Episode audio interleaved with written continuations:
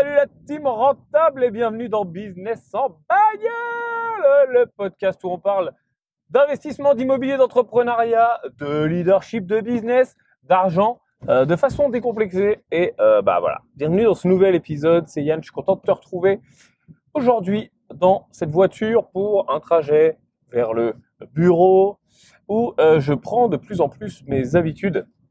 Je sais pas si tu as suivi tout ce qui s'est passé, mais en gros, je suis en pleine mutation euh, au niveau de mes activités, au niveau des activités du groupe, parce que j'ai rejoint euh, une entité plus large, on a un groupe d'associés, on a six, on a huit activités, cinq sociétés, enfin bref, ça bouge pas mal pour moi en ce moment, donc c'est très bien. Le revers de la médaille, bah, c'est que forcément, euh, j'ai un petit peu moins de temps sur YouTube pour faire des vidéos, mais mais, mais, mais j'ai pris une grande résolution et j'ai fait d'ailleurs un sondage hier sur Instagram. Je sais pas si tu suis mon Instagram, tu, tu me trouveras en tapant Yann Darwin.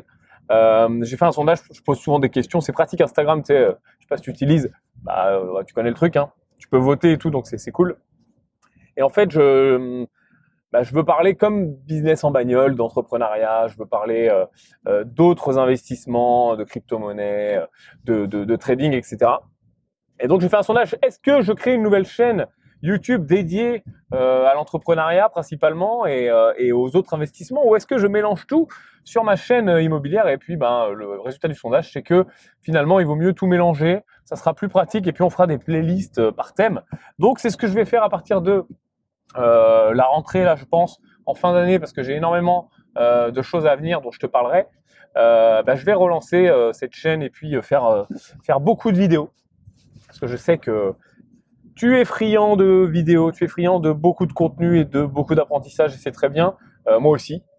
Euh, parce que bah, c'est comme ça qu'on évolue. Et moi aussi, je consomme beaucoup de vidéos, beaucoup de podcasts, beaucoup de livres. Donc, je vais t'emmener des choses. Donc ça, ça va être fait euh, bientôt, dans, dans, dans, les mois à venir, on va dire. C'est quelque chose qui est un petit peu plus loin pour moi, mais qui est quand même une priorité en termes d'importance. Deuxième chose, euh, actuellement, je suis en phase de, euh, de relancement de l'Académie des investisseurs rentables. Tu sais, l'Académie des investisseurs rentables, euh, c'est mon école de l'immobilier. Hein. Bah, comme son nom l'indique, c'est une académie. C'est un programme qui est très très complet. Hein. On trouve pas plus complet finalement sur Internet. Euh, il y a plus de 60 heures de vidéos, une vingtaine de modules, où on aborde l'immobilier de façon extrêmement deep, de A à Z, comme euh, on doit l'aborder en tant qu'investisseur. Alors je t'arrête tout de suite, c'est pas un truc qui est dédié aux agents immobiliers euh, ou, à ce, ou aux professions euh, type expert immobilier, etc. C'est quelque chose qui est dédié uniquement aux investisseurs, aux investisseurs rentables et déjà, déjà dans le dans le circuit, on va dire, ou éventuellement aux gens bah, qui veulent qui veulent se lancer, qui sont très débutants. Il y a une gradation qui est faite où c'est vraiment un programme en ligne où, où bah tu peux tu peux partir en mode débutant euh, et puis ben, tout revoir depuis zéro ou euh, partir en mode avancé et puis avoir une remise à niveau et puis après euh, aller beaucoup plus loin. Et souvent, voilà, je vois des, des, remarques et tout sur Internet dire ouais, on trouve plein de choses sur Internet, on trouve tout ce qu'on veut sur Internet. on trouve beaucoup de choses sur Internet, mais il y a un problème et je vais te le partager aujourd'hui pour que tu fasses attention parce que parce que c'est quelque chose que j'utilise en plus, c'est quelque chose qui est à double tranchant. C'est-à-dire que si tu as un business internet ou si tu fais du business euh, et que tu, euh, tu, as une, présence en ligne, tu le sais, euh, on utilise le SEO. Ce qu'on appelle le SEO, c'est le Search Engine Optimization, c'est-à-dire l'optimisation des moteurs de recherche, c'est-à-dire globalement comment faire pour arriver dans les premières pages de Google. Euh, il y a quelques années, tous les blogs étaient des blogs de passionnés, des blogs de gens qui écrivaient des articles, etc., euh, pour, bah, pour partager leur vie. Un peu le blog, c'était un peu le journal intime. Maintenant, les blogs sont devenus des sources d'information et des, sources de captation de trafic euh, et d'informations de mauvaise qualité en fait. C'est-à-dire que on utilise les blogs maintenant pour faire du référencement et pour monter sur Google pour arriver à un objectif secondaire qui va être de remplir une liste email, de faire aller les gens sur une offre commerciale, etc., etc. Et aujourd'hui, absolument tout le monde utilise ça. Euh, c'est-à-dire que les grandes marques, comme euh, comme les sites euh, médicaux, comme comme les sites de, les pharmacies, enfin absolument 90%, je vais te dire, de, des business utilisent ça. Donc il y a un effet pervers qui est que certes on trouve l'information très facilement, mais l'information, si tu veux, dans le processus, je vais, t'expliquer un peu le dessous des cartes de comment ça se passe dans, la, dans, les, dans ce genre de business. Le, le processus, il va être externalisé. C'est-à-dire que si je veux euh, faire un site aujourd'hui sur, je sais pas, tiens, je lance un business de, bah tiens, c'est un bon exemple de, de, de produits de parapharmacie, ok. Donc tout ce qui est tout ce qui est autre que les médicaments sans ordonnance, tu vois, il y a, plein de sites comme ça, sais, pour commander, je sais pas, les pansements, les machins, les lotions, les trucs, tout ce qui ne demande pas une ordonnance, ok Avant, ce que je faisais, c'est que bah, je lançais un espèce de e-commerce et puis je mettais tous mes produits dessus. Et puis voilà, au petit bonheur la chance, je faisais un peu de pub, j'essayais de me faire connaître, etc. Aujourd'hui, on est vraiment dans une dynamique de SEO et de, trafic, euh, de génération de trafic payant. Donc, je vais remplir mon site de deux façons. La première, c'est que bah, je vais acheter de la pub, tout simplement, sur Google, sur AdWords, sur Facebook, sur euh, sur Taboola, sur toutes les plateformes qui vendent de la pub. Ok?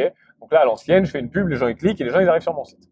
Et la deuxième solution, c'est ce qu'on appelle le trafic organique, c'est-à-dire que je vais faire en sorte que les gens arrivent naturellement sur mon site mais naturellement entre guillemets, c'est-à-dire qu'ils vont y arriver en le trouvant sur les moteurs de recherche. Et comment ils vont le trouver sur les moteurs de recherche? Ils vont tout simplement rechercher une information, une information telle que euh, comment enlever euh, ce gros bouton que j'ai sur la gueule, tu vois? Comment euh, faire en sorte d'arrêter de perdre mes cheveux? Ça, je peux t'en parler. moi, ça me dérange pas de perdre mes cheveux. Mais comment faire en sorte de, je sais pas, que mon chat arrête de se gratter les fesses, tu vois? Donc les gens trouvent l'information sur Google, genre euh, l'article qui t'explique euh, comment euh, enlever le bouton que tu as en plein milieu de la, tronche, et du coup ils cliquent, et du coup ils arrivent sur ton site, enfin sur le site en question, là le site de parapharmacie, et donc il y a un article qui explique voilà pour enlever votre bouton, il faut faire ci, il faut faire ça, il faut acheter tel produit, tel produit. Et puis comme de par hasard, le produit il est à côté ou il est pas loin dans une section du site. Ok, donc ça c'est tout simplement un parcours client assez classique pour le pour ce genre de site e-commerce. Maintenant, je te rappelle que la discussion, elle partait de la qualité des informations qu'on trouve en ligne. Il y a un effet pervers à ça, c'est que pour faire de l'optimisation Google euh, et tous les autres moteurs de recherche, on va parler de Google parce qu'il est quand même numéro un de fou. Euh, il va falloir utiliser ce qu'on appelle donc des méthodes de SEO. Je ne vais pas rentrer dans les détails avec une optimisation des termes de recherche, des tags, des balises et tout ce bordel, euh, des liens entrants, tout le tutti quanti. Donc, pour faire ça, si tu veux, il faut un peu se prostituer dans sa façon d'écrire les textes. Il faut un peu ce qu'on appelle les optimiser. SEO. Voilà. Euh, et ça, c'est le rôle d'agence SEO ou de prestataires freelance extérieurs, voire même de salariés dans les, dans les grosses boîtes. L'effet pervers à ça, c'est qu'on va écrire des textes dans un but purement SEO et donc plus dans un but d'information. Et donc, il y a un deuxième effet pervers, c'est que pas mal de ces, de ces agences pardon, vont outsourcer euh, les, les, les, rédacteurs. C'est-à-dire qu'elles vont sourcer des rédacteurs, genre euh, à Madagascar, genre dans les pays où c'est pas cher, tu vois, au Maroc, etc. Donc on prend des rédacteurs là-bas, c'est beaucoup moins cher. On trouve des gens qui écrivent bien, il n'y a, aucun problème. Hein. C'est des gens qui écrivent bien. Sauf que euh, ils font, c'est l'usine le truc, tu vois. Il y a 150 rédacteurs dans un, dans un hangar, tu vois, et euh, ils écrivent des textes, quoi. Et donc, du coup, comment ils font pour écrire des textes? On peut pas écrire des textes sur que des trucs qu'on ne connaît pas euh, toute la vie entière. Tu vois, les rédacteurs à Madagascar, ils savent pas ce que c'est le machin pour enlever le bouton du milieu de ta gueule. Donc, ce qui se passe, c'est qu'ils vont faire des recherches ils vont fonctionner par itération, ils vont faire des recherches sur le web, ils vont faire des recherches dans les encyclopédies, sur, sur tout ce qu'ils trouvent, et euh, ils vont compiler ça, ils vont, fabriquer des articles, en fait, sans rien connaître au sujet. Donc euh, typiquement, bah, tu peux le faire euh, sur des sujets immobiliers, tu peux le faire sur n'importe quel sujet. Hein. La parapharmacie, mon exemple, tu peux le faire sur n'importe quel sujet, sur comment fabriquer un moteur, n'importe quoi. N'importe quel blog finalement peut faire appel et n'importe quelle agence SEO faire appel à ce genre de rédacteur. Pourquoi? Parce que c'est pas cher et c'est rapide. C'est-à-dire que les mecs, ils peuvent écrire 100 000 mots en deux secondes. Quoi. Toi, euh, écrire 100 000 mots, laisse tomber, tu mets un an. Donc, l'effet pervers, c'est qu'on on a une baisse de qualité générale des articles et des, et des sources d'informations sur Internet. Et le deuxième effet pervers, c'est vu qu'on trouve de plus en plus ça, vu que c'est une stratégie éprouvée et réfléchie, euh, bah, les gens ont l'habitude de trouver l'information comme ça. Maintenant, les gens ont l'habitude, tu vois, de taper sur Google. C'est vraiment rentrer dans les mœurs de, tiens, vas-y, il y a un débat à table, ok, c'est qui raison, vas-y, allez, on sort le téléphone, on regarde sur Google.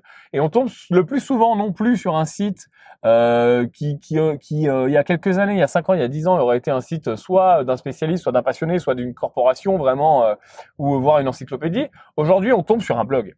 Et rien ne nous dit que dans ce blog, les informations, un, sont bonnes, mais elles peuvent être bonnes, tu vas te dire, parce qu'à la rigueur, bon, il y a un risque qu'elles soient pas bonnes, mais il y a aussi une chance qu'elles soient bonnes, vu que les gens vont fonctionner par euh, je récupère des bouts d'articles pour refaire le mien. Par contre, il y a un deuxième gros risque, et ça je le vois très souvent, et notamment dans l'immobilier, et notamment sur la fiscalité, et c'est pour ça que, que, que, la discussion part au début, c'est que je trouve énormément d'informations euh, qui n'existent plus. Tu vois, des lois qui sont abrogées depuis 5 ans, euh, des seuils qui ont changé, euh, ce genre de choses, voire même des mélanges qui ont été faits entre deux euh, régimes fiscaux, etc. Tu sais, comme l'immobilier, euh, c'est euh, voilà, c'est galère au niveau au niveau des différents régimes fiscaux, des différentes possibilités, et ça, c'est sans fin. Et si tu suis justement mes différents modules fiscalité, tu te rends compte. Et donc, bah, t'imagines bien que c'est assez facile pour quelqu'un qui, qui, comprend même pas ça, qui a jamais vu ça, et qui a, qui a plus forte raison d'être dans un autre pays, de mélanger les deux les, choses quoi. Et donc forcément, le mec qui lit ça naïvement se retrouve avec une vision complètement euh, dépassée euh, et, euh, et, biaisée du truc quoi. Je vois des trucs notamment sur la fiscalité des marchands de biens, mais qui me font sauter au plafond. Donc attention les gars, ouais, on trouve tout sur internet, mais vraiment, on trouve aussi euh, des choses qui sont euh, mal compilées et des mauvaises informations et des trucs dangereux tout simplement. Et dans le cadre du business, dans le cadre de l'investissement qui est mon sujet de prédilection, euh, forcément si je te dis tiens sur tel investissement tu vas sortir à 45% d'imposition et si en fait euh, tu sors avec 30%, t'imagines bien que bon bah là dans ce sens-là t'es content. Par contre, si je te dis ok, euh, cet investissement-là, il est soumis à la flat tax, tu vas sortir à 30% et que tu sors à 45, voire même un prélèvement euh, sur sur les sur les gros résultats, sur les gros revenus, etc. tu montes encore plus haut que 45. Enfin, tu, tu vois, tu, tu deviens fou, quoi. C'est-à-dire que tu te manges 15-20% d'impôts en plus, tu les as pas attendus, et souvent 15-20% d'impôts sur un, tu vois, sur un, sur un MRR, sur un, sur un, sur un merde, sur une rentabilité, pardon, je vais y arriver, je mélange tous les mots français, anglais, etc. C'est bordel.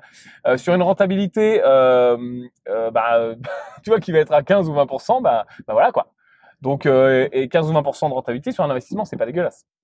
Donc tu vois, attention à ça. Donc pourquoi je parlais de ça? Oui, je parlais voilà, bah, je parlais, je parlais parce que les gens trouvent tout sur internet, etc. Et je vois plein de réflexions. Et quand je dis bah vas-y explique-moi, je vois que la personne ne sait pas du tout. Et c'est dingue parce que là, on, retombe toujours au même endroit, on retombe toujours euh, finalement sur ce même euh, cercle vicieux que euh, la population n'est pas, les Français en termes généraux ne sont pas formés à l'argent, à la gestion de leur patrimoine, à l'arbitrage de leurs actifs et, et, puis bah, à faire grossir leur, leur, leur, patrimoine tout simplement, leur richesse. Et on nous l'apprend pas ni à l'école ni à la télé. Euh, ni même dans les grandes écoles, parce qu'on va être sur des trucs très terre à terre, mais on va pas être finalement sur la base du money management, sur la base de l'allocation d'actifs.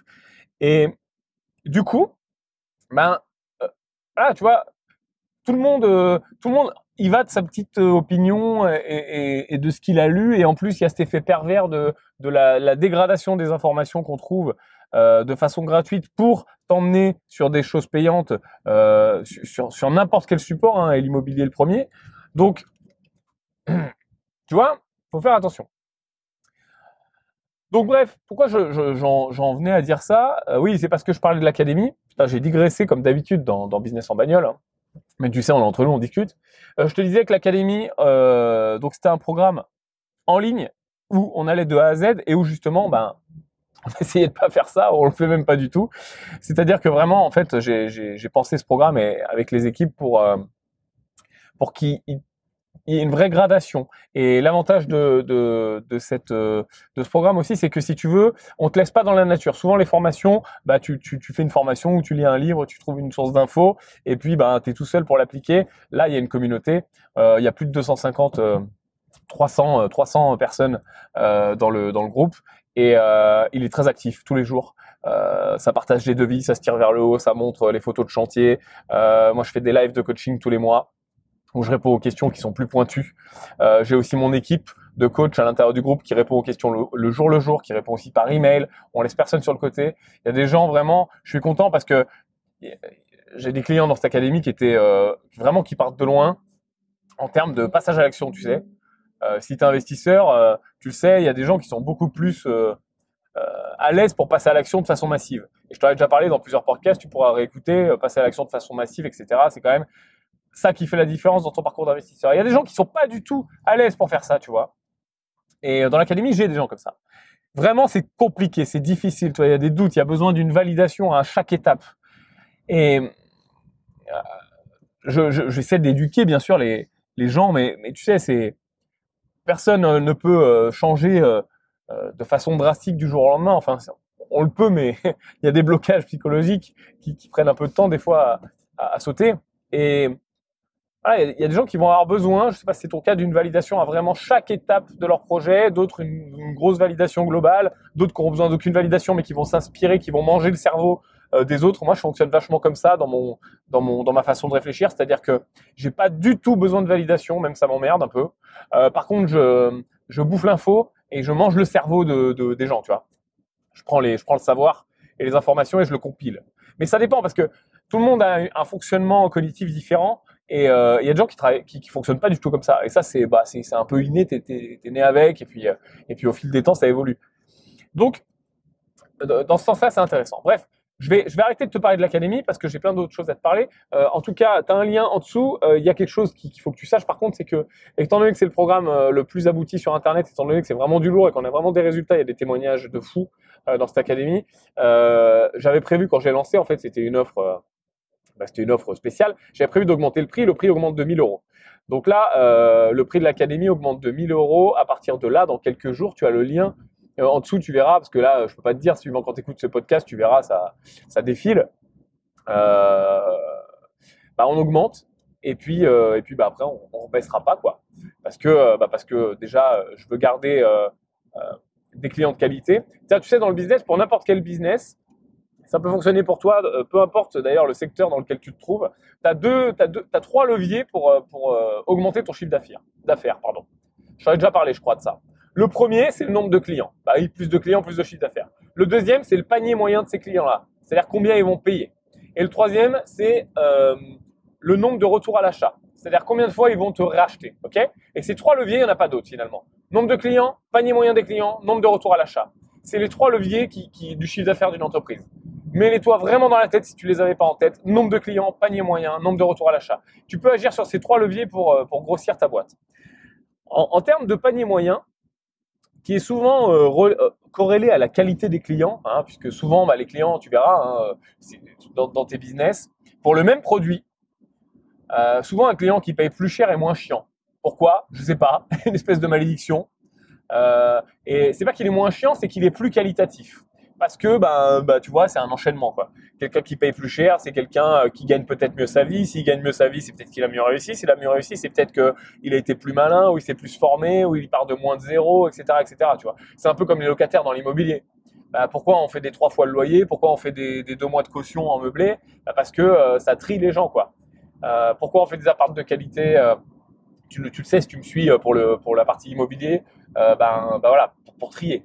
Et ben là, c'est un peu pareil, tu peux trier tes clients. Donc, soit tu, te positionnes, et ça, c'est vraiment une, question de positionnement de business. Hein. Soit tu te positionnes en mode euh, entrée de gamme, euh, ok, tu vois, euh, et, tu, et tu vas acquérir tes clients via la différenciation du prix. C'est ce que fait Lidl, c'est ce que fait Leader Price, c'est ce que fait, comment il s'appelle, Leclerc, etc., tu vois, qui est le moins cher, etc. Donc là, tu te différencies sur le pilier du prix. Soit tu te différencies sur le pilier de la qualité et de l'exclusivité de ce que tu fais. Et moi, c'est ce que je fais. C'est-à-dire que à une époque, j'ai fait l'erreur de me différencier sur le prix, de vouloir me différencier sur le prix. Je suis très vite revenu en arrière euh, parce que c'est pas, euh, c'est pas, euh, c'est pas. putain, je trouve plus. en ce moment, je suis désolé. Je fais beaucoup de choses en anglais et bientôt je vais, je lance une activité. Je t'en parlerai plus tard à base d'anglais et je trouve plus mes mots en français. C'est horrible. c'est pas sustainable, je voulais dire. Donc c'est pas putain tu peux pas le maintenir. Euh, enfin, j'ai pas réussi à le maintenir. C'est-à-dire que moi, j'ai besoin d'avoir, euh, euh, de faire de la qualité dans ce que je fais, de pas bâcler les choses, de faire quand je fais un programme de formation, je suis, psychopathique euh, à vouloir donner tous les détails, fournir tout ce qu'il faut, etc., mettre à jour, prendre la tête avec mon équipe pour améliorer les choses. Donc, j'ai choisi de partir sur la qualité, tout simplement. Donc, c'est aussi pour ça que les formations demandent un investissement important, mais c'est aussi pour ça que les gens ont plus de résultats. Et c'est aussi pour ça que je peux me permettre de mettre des ressources humaines, techniques, euh, financières sur les formations, sur, euh, sur mon engagement en temps. Parce qu'on a déjà parlé aussi dans ce podcast, euh, le temps de chacun vaut de l'argent et je te garantis que ma main-d'œuvre n'est pas donnée avec tout ce que je fais maintenant, mon coaching, etc. Donc, bref, ça c'était un petit tips pour ton business. Si tu veux, bah, finalement, au bout d'un moment, il faut, faire un choix. Et puis, tu as ces trois leviers là. Donc, euh, la qualité des clients, tu verras que ben, forcément, hein, je vais pas te faire un dessin, ça, trie les clients d'avoir d'avoir un prix plus important. Et puis ça te permet, ça te permet aussi tout simplement de faire un, meilleur produit. D'un moment, si tu vends un truc pas cher, ben tu peux pas euh, être bon sur le packaging, tu peux pas être bon sur le truc d'accueil, tu peux pas être bon sur le suivi, tu peux pas être bon sur le suivi après vente, puisque tu as, tiré tes marges au minimum. Donc si tu as tiré tes marges au minimum, ben, au bout d'un moment, il n'y a plus de marge. Euh, et puis, euh, bah, ton histoire de panier moyen, euh, ben voilà, hein, c'est toutes les dynamiques. Mais on en reparlera. Ça, je te, ferai carrément un podcast dédié euh, à ces trois piliers en fait. nombre de clients, panier moyen, retour à l'achat. Et je pense qu'on va le faire bientôt parce que c'est quelque chose qui est intéressant. Je vais me le noter dans un coin, ces trois podcasts-là. Donc bref, voilà, tu peux cliquer, tac, il reste quelques, jours, j'espère que tu arriveras au bon moment. Si tu arrives trop tard, je suis désolé. Le prix de l'académie va rester à, ce niveau-là, encore une fois. Euh, c'est le gage pour moi de mettre tout l'engagement nécessaire pour mes clients, d'avoir les meilleurs résultats possibles, pour mes concurrents de rester très loin dans le trou, et puis de continuer à proposer des, choses bien. je voudrais aussi, j'ai reçu une question qui était intéressante, et je voudrais faire une parenthèse, là il me reste quelques, il me reste, me rester 10-15 minutes avant d'arriver au bureau.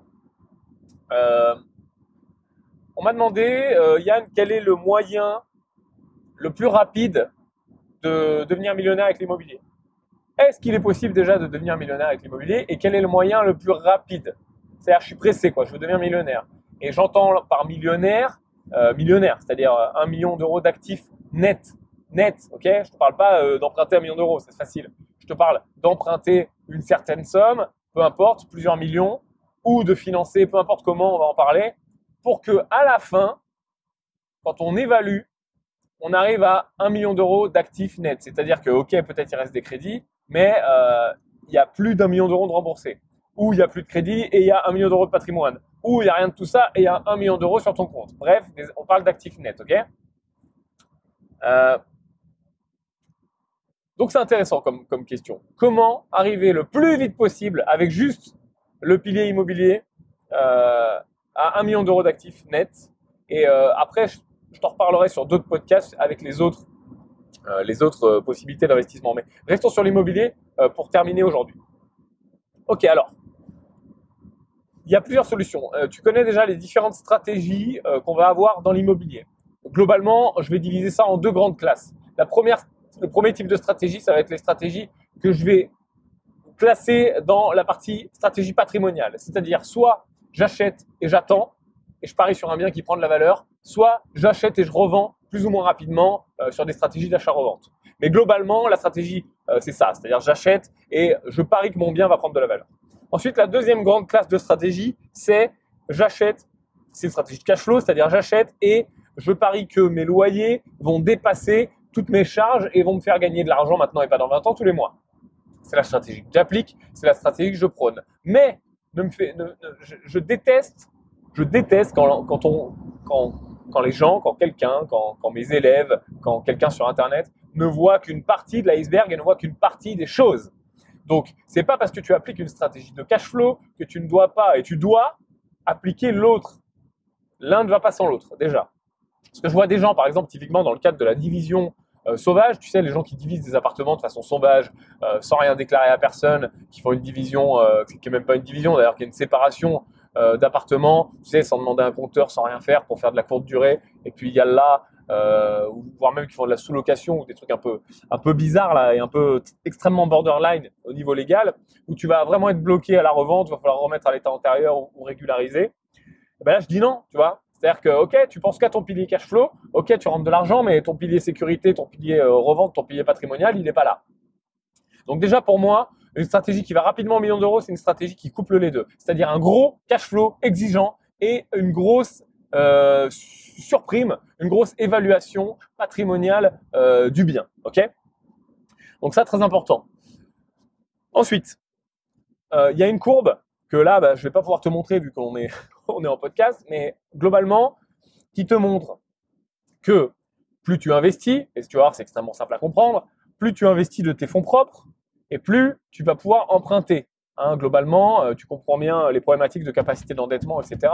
Même si on le voit, et notamment dans l'académie, il y a des gens qui font de la magie avec euh, leur, euh, taux d'endettement et, leur capacité en gagnant pas énormément. Mais quoi qu'il arrive, c'est toujours plus simple même pour ces gens-là, si je leur file 10 000 euros de plus par mois, c'est toujours plus simple d'emprunter plus en gagnant plus. Ça, ça pourrait être un slogan de campagne, tiens. Un jour, je me présente, je vais dire gagner plus pour emprunter plus. et plus de cash flow.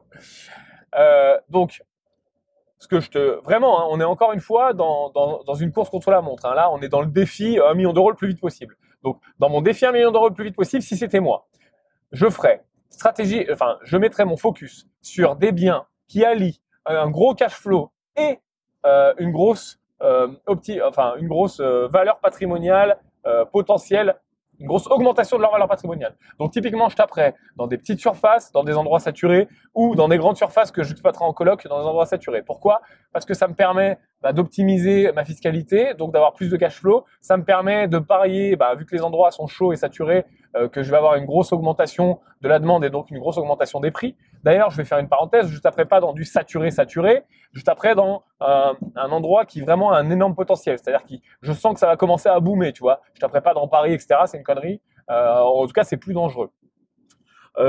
ensuite, je couplerai ça donc endroit grosse possibilité, grosse possibilité d'augmentation, plus petite surface exploitée en meublé, euh, très concurrentielle ou euh, plus grande surface exploitée en coloc, mais une surface que je peux quand même recycler si j'ai un changement euh, législatif au niveau d'une famille, ok?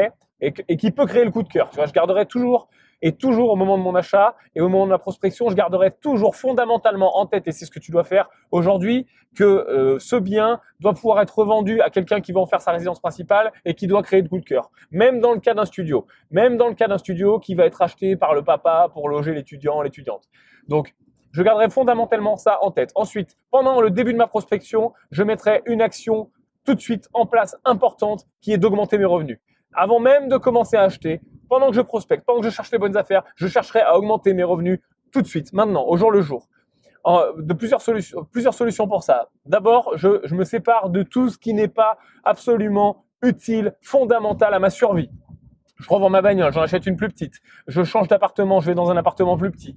Je revends tout ce qui, euh, tout ce qui est du confort, mais qui ne, qui ne m'apporte rien, c'est-à-dire les montres euh, chères, c'est-à-dire euh, sono, c'est-à-dire euh, je, je coupe les loisirs, je diminue tous les restos, etc., etc. Donc je vraiment, déjà, je, je revends tout ce que je peux, ce qui m'apporte un cash que je mets de côté. Ensuite, j'arrête de dépenser, je diminue mes, dépenses qui me donnent un cash flow aussi que je peux mettre de côté.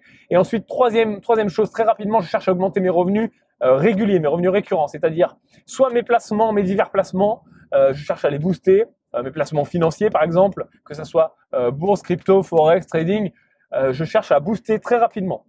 Ensuite, je cherche à euh, améliorer la liquidité, enfin en tout cas le rendement de mes placements qui sont qui sont liquides mais pas rentables, c'est-à-dire typiquement les livrets, etc. Je dégage, je mets ça, les assurances vie, euh, je mets ça sur des supports qui soient plus dynamiques. Oui, je vais prendre plus de risques, mais je vais euh, aller chercher un plus gros rendement. Et je te rappelle que je suis sur une course contre la montre, donc je fais ça. Ensuite, ce que j'essaie de faire et ce que je mets en place tout de suite, même si je suis salarié, même si je suis dans une entreprise, je mets tout en place pour être le meilleur tout de suite, le meilleur, le putain de meilleur de toute ma boîte. Même si on est 1000, même si on est 10 000, je dois être le meilleur. Si je suis euh, à mon compte, je dois augmenter mes revenus, je dois augmenter mon chiffre d'affaires. Je dois devenir putain de rapidement le meilleur, même si je déteste mon taf, même si je suis libéral, même si je fais 20 heures de plus par semaine, j'en ai rien à taper. Je dois devenir rapidement le meilleur. Pourquoi? Pour gagner plus de salaire, pour gagner plus de revenus, pour avoir des putains de primes, pour avoir des dividendes, peu importe, pour gagner plus, pour avoir une promotion.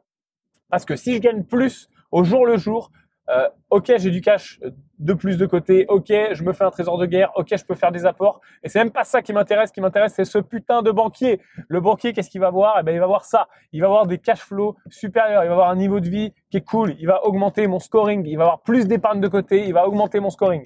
Du coup, je vais pouvoir emprunter plus. Si je peux emprunter plus, je peux acheter plus gros. Si je peux acheter plus gros, je peux avoir potentiellement un meilleur cash flow positif et enchaîner les biens. Et potentiellement, si j'étais malin avec mes stratégies patrimoniales, je peux également revendre rapidement, faire des arbitrages rapidement. C'est-à-dire, hop, j'achète le truc, je le mets en location, je le garde peut-être six mois, peut-être un an, et très rapidement, je le remets en vente plus cher. Je vise les investisseurs.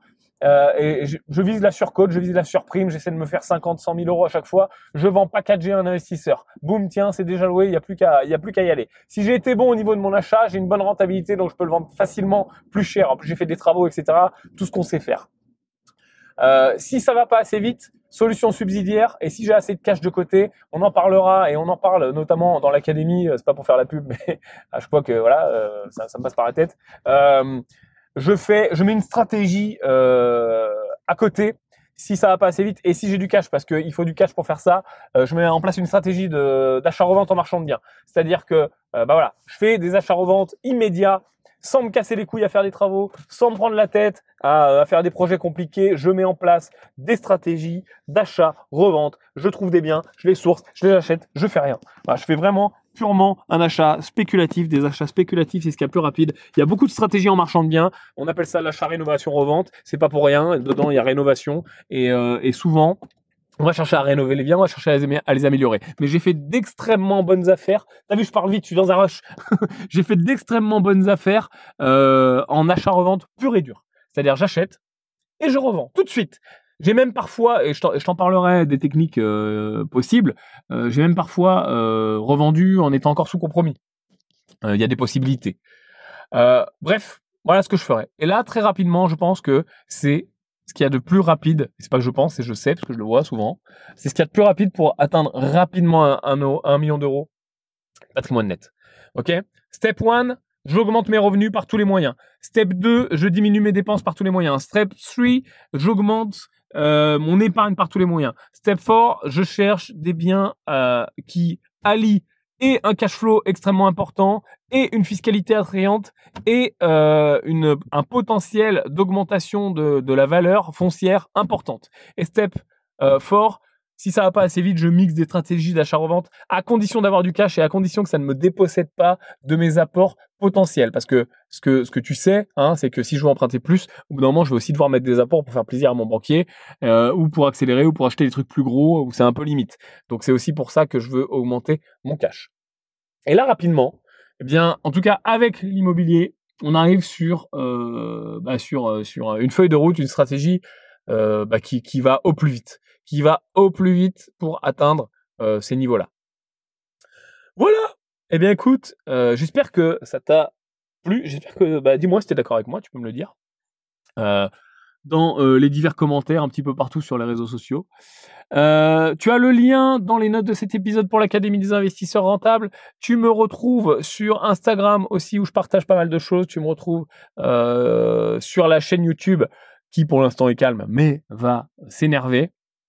tu me retrouves sur la newsletter, tu me retrouves sur le livre aussi si tu l'as pas encore téléchargé la méthode des investisseurs rentables. Tu as aussi un lien dans euh, les notes de cet épisode. Et puis, euh, n'hésite pas à faire monter ce podcast et à euh, montrer ton soutien à ce podcast en mettant 5 étoiles, s'il te plaît, sur iTunes. Ça prend 3 secondes, tu cliques, tu mets 5 étoiles. Youpi, merci. Tu peux mettre un commentaire et aussi me dire dans les commentaires, bah, justement, sur, ton, sur ton vote, me dire les sujets que tu veux que j'aborde dans les prochains épisodes. Je te dis à très bientôt. Bye bye.